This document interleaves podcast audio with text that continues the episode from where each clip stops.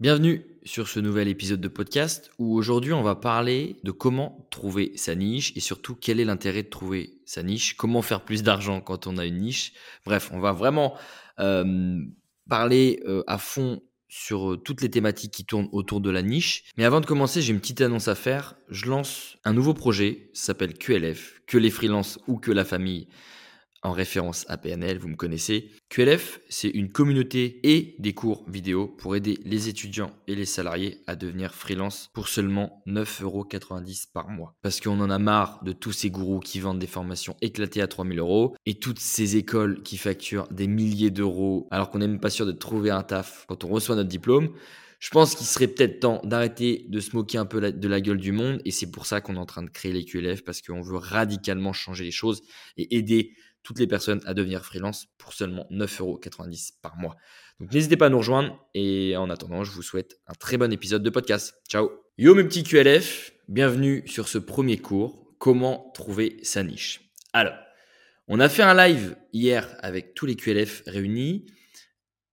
Il y a plusieurs choses qui sont ultra importantes à comprendre. C'est qu'au début, quand on se lance en tant que freelance, on n'ose pas trouver sa putain de niche. Pourquoi? Parce qu'on se dit, si on se niche, ça veut dire qu'on va se fermer à plein d'opportunités. Or, plus vous êtes niché, plus vous allez faire d'argent. Pourquoi? Parce que plus vous êtes niché, plus vous allez être spécialiste d'un domaine et plus vous allez pouvoir répondre à des problématiques profondes de votre cible. Et comme vous répondez à des problématiques profondes de votre cible, obligatoirement, les gens seront prêts à payer beaucoup plus cher pour travailler avec vous. Donc la niche, c'est primordial et je pense que c'est l'étape numéro une pour, avant, avant de se lancer en freelance pour une raison qui est très simple, c'est que on peut vous donner les meilleurs cours possibles sur comment créer une offre, comment créer une audience, comment facturer. Sauf que le problème, si vous ne savez pas à qui vous vous adressez, c'est-à-dire qui voulez-vous servir avec vos services, il y a un moment donné où ça va bugger. Donc ça, moi, j'ai mis beaucoup de temps avant de le comprendre. Et c'est pour ça que je suis très content de faire ce premier cours sur comment trouver sa niche parce que c'est sûrement le cours le plus important. Ne n'ayez pas peur, je vais souvent dire que c'est tout le temps le cours le plus important, mais en réalité c'est vraiment un cours ultra important euh, pour savoir vraiment la direction que vous voulez prendre avec votre activité de freelance. Donc, euh, moi j'ai eu un constat personnel, c'est qu'au début, moi j'ai lancé énormément d'offres. pour ceux qui ne savent pas, J'en parle souvent dans la communauté Discord des QLF, mais euh, j'ai lancé énormément d'offres et hum, j'ai suffisamment de, le recul nécessaire pour savoir que quand on niche, on gagne beaucoup plus d'argent que quand on niche pas. Parce que quand on est généraliste, moi je compare souvent le médecin généraliste et le neurochirurgien. Euh, évidemment, c'est pas du tout des prestations euh, de freelance parce que c'est des patients, mais pour que vous compreniez l'idée, le médecin généraliste, il facture maximum 30 euros de l'heure le neurochirurgien, il peut facturer des centaines d'euros de l'heure. Pourquoi? Parce que lui, il est niché dans une compétence que très peu de gens savent euh, faire. Et du coup, c'est pour ça qu'il facture beaucoup plus cher parce qu'il a une certaine importance dans le milieu médical. Or, des médecins généralistes, il y en a partout. Et c'est aussi pour ça que leur valeur n'est pas suffisamment haute par rapport à un neurochirurgien qui a forcément plus de responsabilités et surtout qui résout un problème précis. Bon, c'est pas forcément le meilleur exemple. C'est, je trouve que c'est le meilleur exemple parce que pour comprendre rapidement la différence entre généraliste et niche et, le neurochirurgien, c'est pas le meilleur exemple parce que là, je suis en train de comparer deux métiers, de deux professions médicales, donc forcément, c'est pas du tout des métiers qui sont là pour vendre plus. Mais au moins, je pense que vous avez mieux compris l'idée de la niche. Mais après, on peut faire ça sur plein d'autres exemples, euh, sur le fait de se spécialiser dans un domaine euh, particulier. Euh, du coup, qu'est-ce qu'une niche? Alors, une niche, parce que c'est très large, mais généralement, une niche, c'est un petit marché qui a des besoins bien précis et du coup, que vous, vous allez répondre à ces besoins bien précis. Et comme c'est des besoins bien précis, il y a très peu de monde, très peu d'acteurs qui sont sur ce marché. Je prends un exemple euh, assez euh, facile. Entre un copywriter et un copywriter qui va être euh, spécialisé pour les CEO qui ont une boîte éco-responsables, qui appartiennent à Time for the Planet, qui sont dans l'écologie depuis un moment, etc. Et ben, toutes les boîtes qui sont dans l'écologie vont se dire, OK, j'hésite entre le copywriter et le copywriter qui est dans l'écologie.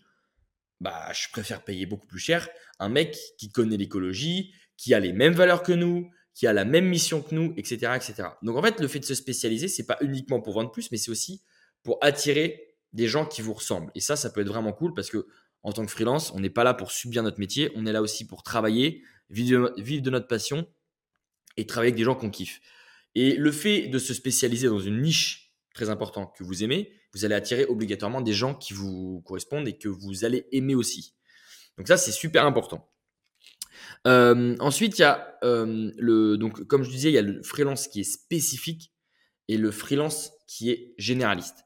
Pour, pour connaître des centaines de freelances, je peux vous assurer que les gens qui font le plus de fric, c'est les freelances qui sont spécifiques, qui ont, qui ont une spécialité, euh, contrairement à des freelances qui veulent toucher à tout. Très simple. Vous allez sur LinkedIn, vous voyez, maintenant moi je peux voir très rapidement qui gagne de l'argent et qui en gagne pas, juste en regardant la tagline de la personne. Si la tagline met euh, copywriter, formateur, communication, expert marketing, je sais pas quoi, ok, lui, euh, il fait pas d'argent. En revanche, si je vois un mec qui met, euh, euh, j'en sais rien moi,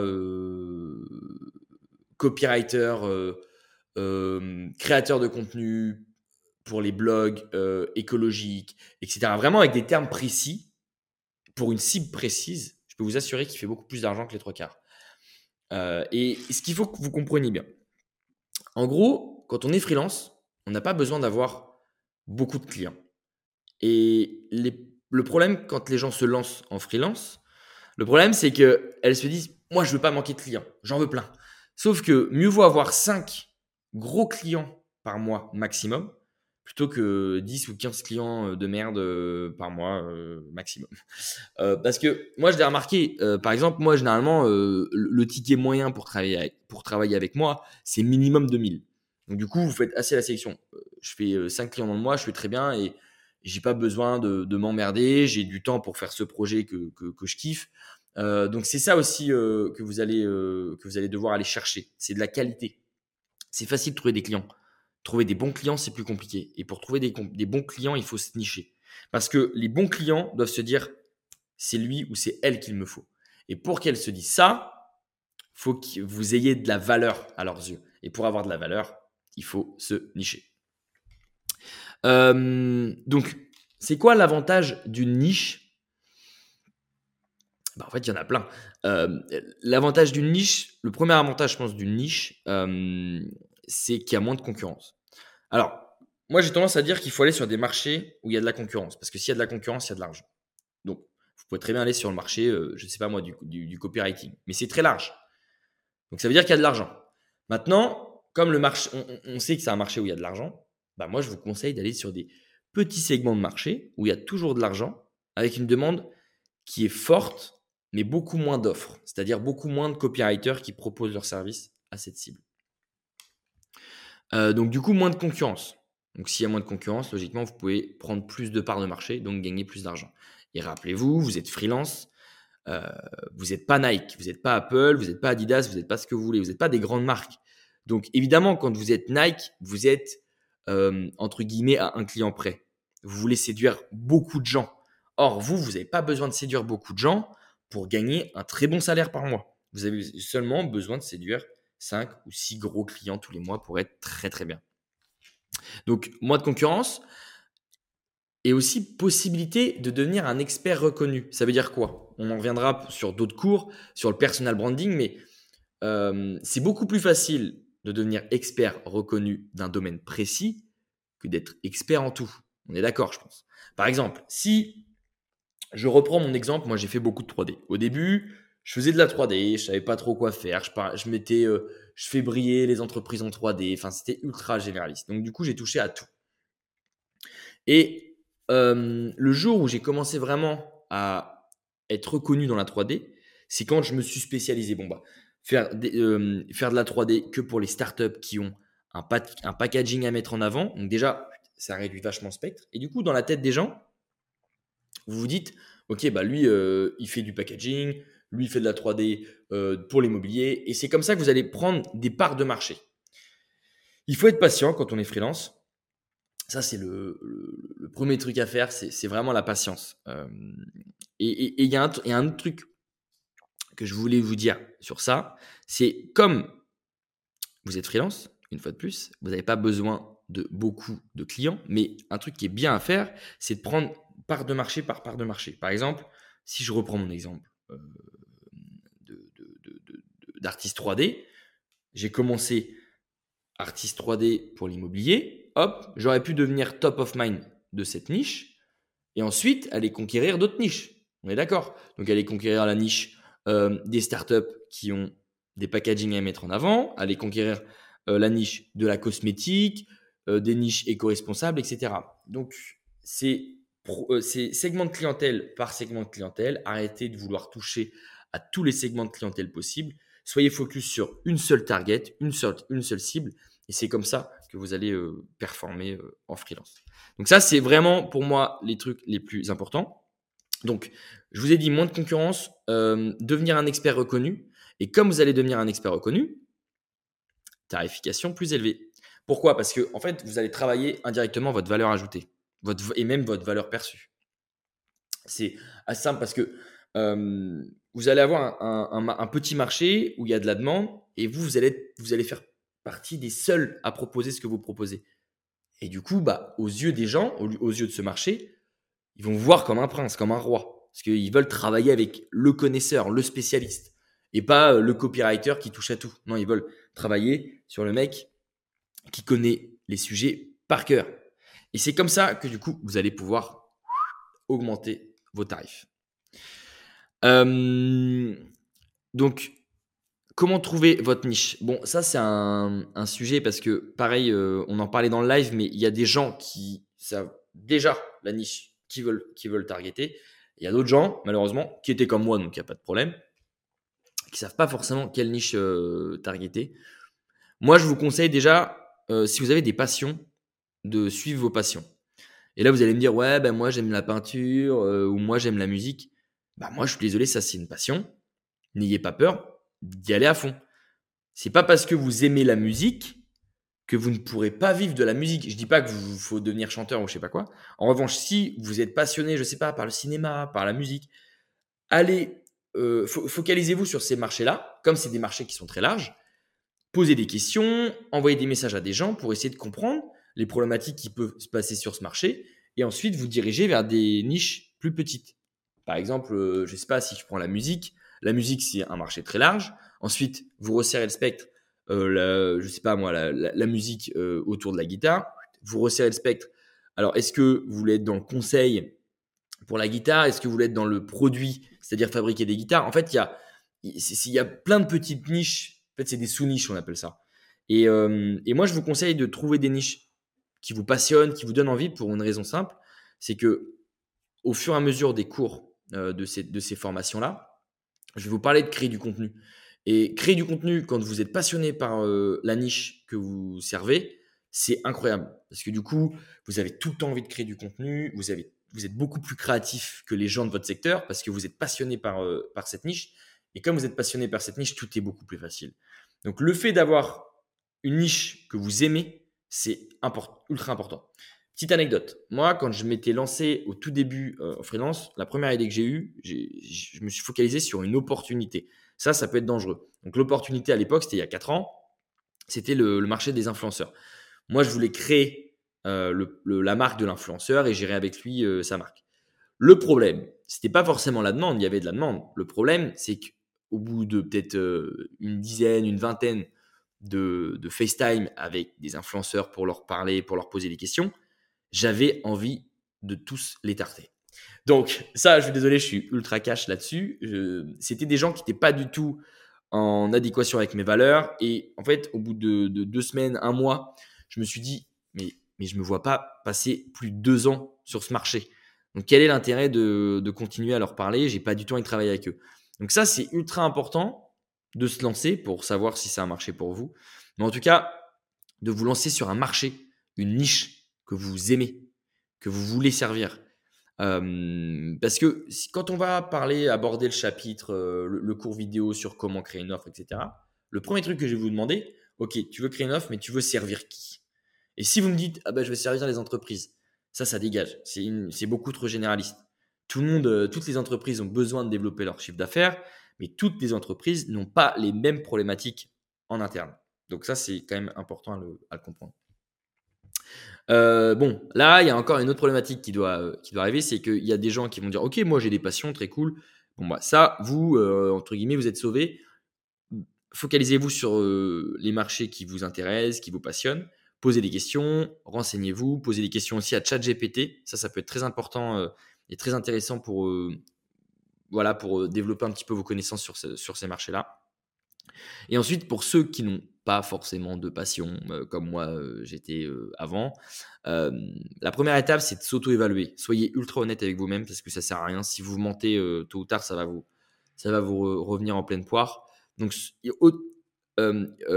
auto-évaluez-vous, pardon.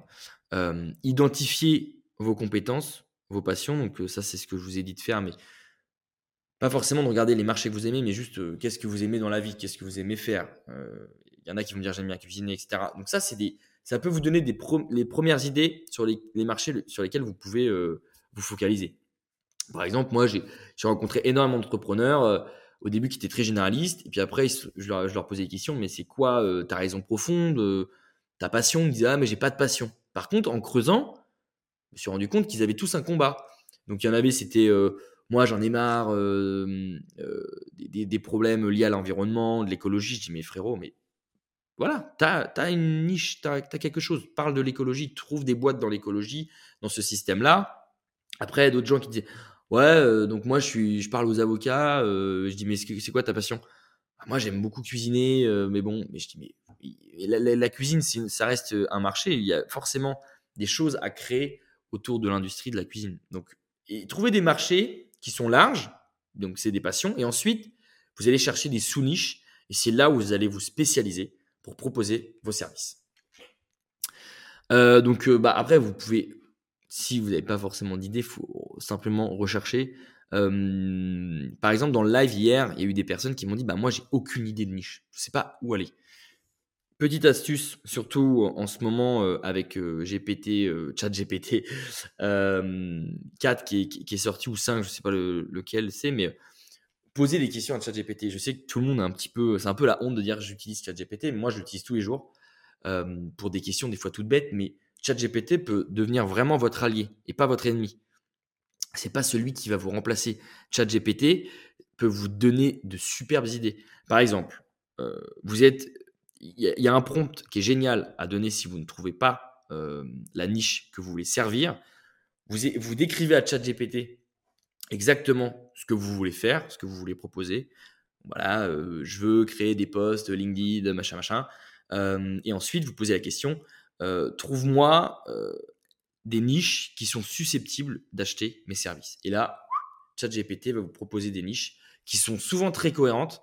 Franchement, moi, depuis que je fais ça, j'ai rarement vu ChatGPT me proposer des trucs complètement chelous. Franchement, là, ça devient de plus en plus précis, de plus en plus cohérent. Donc vraiment, utilisez ChatGPT pour ça si vous avez euh, une question pour rechercher la niche que vous voulez servir. Ensuite, euh, une fois que vous avez trouvé votre niche, il bah, faut la tester. Parce que c'est ça où c'est un, peu complexe, c'est que bah, des fois, on pense que ça, c'est une bonne niche. En fait, c'est pas une bonne niche. Par exemple, moi, je vous prends complètement euh, cet exemple des QLF. moi, je savais pertinemment que les étudiants, c'était une mauvaise cible. Désolé pour vous. Là, en ce moment, je pense qu'il va y avoir des salariés qui vont nous regarder. Mais au début, j'avais focalisé les QLF sur les étudiants. On aide les étudiants à devenir freelance. Le problème, c'est que je savais très bien que c'était une niche de merde pour une raison très simple. Les étudiants n'ont pas un euro. En tout cas, n'ont pas un euro à claquer dans de la formation. Parce qu'elle paye déjà des écoles qui coûtent une blinde. Et euh, c'est pas le même état d'esprit, etc. Donc sur le papier, ça va être une très bonne niche. Tous les étudiants veulent devenir freelance. Mais par contre, derrière, il faut trouver une niche qui a de l'argent. Donc ça, c'est un exemple tout con, mais il faut que vous soyez focus sur une niche qui est en croissance. Une niche qui est en croissance, c'est très simple, c'est une niche où chaque année, son chiffre d'affaires, ses parts de marché augmentent. Si c'est une niche où ses parts de marché diminuent, là, fuyez, changez de niche. C'est très simple. par exemple, Alex Hormozy, j'en parlerai souvent dans les, dans les, QLF, mais c'est un entrepreneur que j'adore et, lui, il prend l'exemple de la niche des, marchands de journaux. Au début, à l'époque de nos grands-parents, ça faisait ça. Maintenant, ça, c'est une niche qui commence à faire ça. Pourquoi? Parce qu'on a digitalisé tout un tas d'informations. Donc, les journaux, dans 5, 10 ans, 20 ans, on n'en en verra plus. Donc, ça, c'est typiquement des très mauvaises niches. Donc, ça, c'est vraiment pour vous expliquer qu'il y a des niches qui se cassent la gueule. Et pour savoir s'il y a une niche qui se casse la gueule, vous pouvez aussi euh, demander à ChatGPT, dire est-ce que si tu penses que c'est une niche qui est en croissance? Et là, généralement, ils peuvent vous sortir des articles pour dire bah oui, c'est une niche qui est en croissance d'après euh, tel article. Donc ça, c'est vraiment génial pour ça. Donc euh, dès que vous voyez qu'il y a une niche qui est en croissance, qui a de l'argent, ne vous posez même pas la, question est-ce qu'il y a de la concurrence ou pas? Focalisez-vous sur la cible. La cible, elle a telle problématique, vous, pouvez résoudre telle problématique. Focalisez-vous que sur ça. Parce que en fait, il y a un problème avec la concurrence. C'est que les gens regardent la concurrence. Mais ça se trouve, ça fait 10 ans que la concurrence, elle, se gourre. Et que du coup, les gens se disent, bon, bah voilà, euh, il n'y a que ça qui nous est proposé, bon, bah on paye ça. Sauf qu'un jour, il suffit que vous, vous proposiez une nouvelle alternative ou une nouvelle vision, bah, la concurrence va se dire, mais ça fait 10 ans qu'on attend ce, genre d'offre. Donc, c'est pour ça que moi, je trouve que c'est une connerie de se focaliser sur les concurrents, parce que les concurrents, certes, ils peuvent peut-être faire des choses bien sur le papier, ils vont jamais dire qu'ils se trompent, alors, qu'en réalité, si on creuse profondément, euh, il y a peut-être moyen que ces concurrents se plantent de A à Z. Donc, euh, ne focalisez-vous pas sur la concurrence. Ça, c'est même pour les freelances. Parce que je vous dis, euh, quand vous êtes Nike, quand vous êtes Apple, c'est peut-être bien de regarder la concurrence. Quoique, Apple, je pense pas qu'ils regardent Samsung. Mais euh, quand vous avez des grosses parts de marché, c'est important quand même de, checker la concurrence. Là, en tant que freelance, je vous dis, vous avez juste besoin de 4-5 clients par mois à servir. Vous êtes, vous êtes très très bien.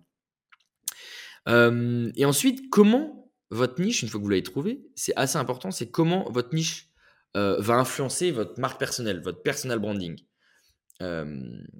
ça, c'est assez simple. Si vous voulez devenir top of mind, top of mind, c'est quoi? C'est, par exemple, je me mets dans un prospect lambda quand je faisais de la 3D. Tac, putain, hop, j'ai besoin de 3D, je pense à qui? Bam, je pense à Louis Peel.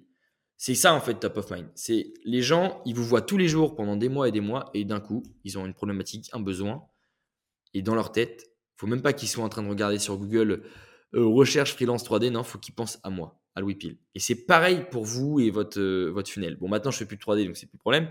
Mais tout ça pour dire que la niche est ultra importante pour votre personal branding. Euh, si vous mettez copywriter, des copywriters, il y en a partout. Donc, comment vous allez faire pour avoir une marque personnelle forte et qui se différencie des autres? Bah, Généralement, la marque personnelle forte qui se différencie des autres, c'est parce qu'elle va être spécialisée dans un domaine où il y a très peu de monde qui se spécialise. Euh, donc ça, c'est très important euh, d'avoir une niche pour votre personal branding. Ça, d'ailleurs, c'est la base. Hein. Euh, tous les gourous de, LinkedIn parlent de personal branding, mais j'ai vu personne parler, de, niche.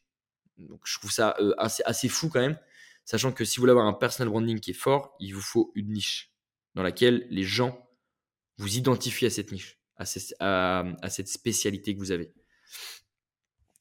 et ensuite, ce qui est top quand vous avez une niche, donc j'espère que cette vidéo va vous aider, va vous réconforter à vous dire, en fait, ouais, il me faut, une niche, il faut que j'arrête d'être généraliste. C'est qu'après, vous allez pouvoir faire du marketing ciblé. Pourquoi? Parce que si vous savez qui vous voulez servir, bah, obligatoirement, vous allez pouvoir être, ça va tout va être beaucoup plus facile parce que vous allez pouvoir faire un marketing bien ciblé. Parce que si vous connaissez profondément votre cible et qui vous, et qui vous servez, c'est beaucoup plus simple de créer un post LinkedIn. Euh, de, de, de, de, de, créer une stratégie de com qui est évidente, d'avoir un bon marketing. si vous voulez écrire un blog, bah vous savez quel type de blog vous devez faire parce que votre cible a telle problématique, telle problématique, telle problématique. Donc en fait, dès qu'on a sa cible en tête, sa niche, tout devient beaucoup plus facile. Et ça, c'est vraiment le truc que je dis souvent quand les gens me disent Ouais, j'ai pas trop d'idées de contenu, mais parce qu'en fait, tu n'as pas de niche. Quand tu as une niche, c'est évident. C'est évident pour les gens qui ont une niche. Donc, focalisez-vous sur la niche. Et du coup, j'en viens à un, autre point, c'est de la création de contenu. Quand vous avez euh, une niche, c'est aussi super simple euh, de créer du contenu, parce que vous avez 15 000 idées. Quoi. Euh, je reprends l'exemple du copywriter qui aide les startups éco-responsables. bon bah, vous listez tous les, toutes les problématiques éco-responsables, toutes les problématiques liées à l'environnement, l'impact des startups sur l'environnement, etc., etc. Vous avez déjà 100 sujets de post LinkedIn, de blog, de podcast. Et je reviens à un autre truc, c'est que du coup, comme vous savez créer, comme vous connaissez votre cible, vous savez où se trouve votre cible. Et il y a des cibles qui sont peut-être plus susceptibles d'écouter un podcast, plus d'écouter des vidéos YouTube. Quand vous connaissez votre niche, vous connaissez votre cible. Et si vous connaissez votre cible, vous savez tout sur elle. à, quelle heure, à quelle heure à peu près elle se connecte à tel réseau, quel type de contenu elle préfère. Par exemple, truc tout con. Si je prends la cible des étudiants versus la cible des, des euh, fins de carrière, tu vois, des, 50, des 55 ans, 60 ans. Bah, je suis sûr que les étudiants, ils vont préférer des vidéos YouTube, alors que les fins de carrière, peut-être que vont préférer, eux, des conseils dans une newsletter, parce que ça fait 30 ans qu'ils utilisent la, newsletter, etc. Et du coup, ça va vous permettre de, d'orienter vos contenus euh, de manière bah, parfaitement, quoi. Parce que vous savez votre cible, vous savez où aller, vous savez ce qui est fait, et du coup, vous, après, vous avez juste à distribuer ce que vous avez à distribuer, donc du contenu ultra quali pour répondre à leurs problématiques euh, et sur leur canal ou leurs canaux au pluriel euh, favoris. Donc il y en a c'est Insta, il y en a c'est TikTok, il y en a c'est les podcasts, d'autres ça va être les blogs, etc. etc. Euh, ben, je pense qu'on a fait le tour. J'espère que c'est clair tout ça. N'hésitez pas à poser des questions dans le Discord des QLF. Je suis là pour vous, je suis là pour vous servir. Euh, n'hésitez pas aussi à me dire euh, ce que vous avez aimé ou moins aimé de ce cours. Comme ça, moi, ça me permet bah, d'améliorer les autres. Donc, euh, merci en tout cas pour votre confiance. Et puis, on se retrouve dans le Discord des QLF ou en tout cas sur d'autres cours. Ciao, ciao.